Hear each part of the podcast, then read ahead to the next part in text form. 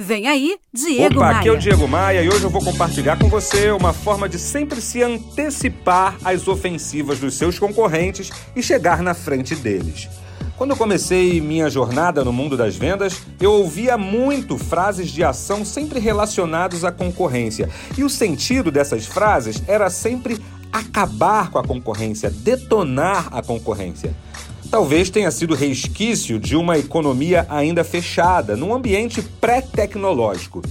Hoje eu torço para que a concorrência exista, porque eu acredito que tem espaço para todo mundo.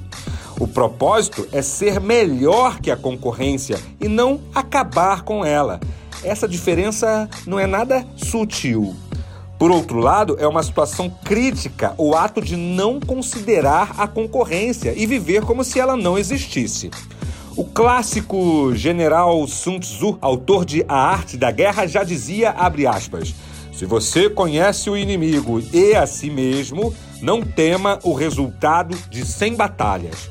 Se você se conhece, mas não conhece o inimigo, para cada vitória sofrerá uma derrota.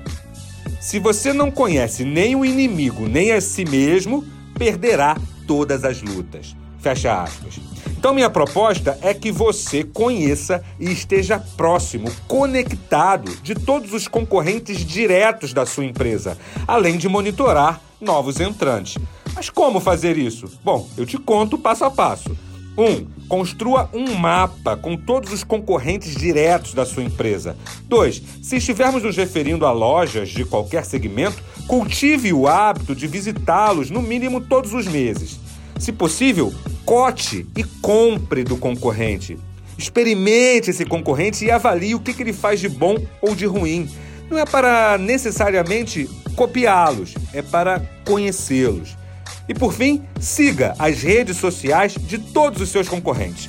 O máximo que eles podem fazer é te descobrir e te bloquear. Aí você fica de mal. Vem, tô te esperando aqui no meu novo canal no YouTube. Tem vídeo novo todo dia. Acesse diegomaia.com.br, clique no ícone do YouTube e se inscreva gratuitamente no meu novo canal. Vem, vem comigo. Bora voar? Você ouviu Diego Maia.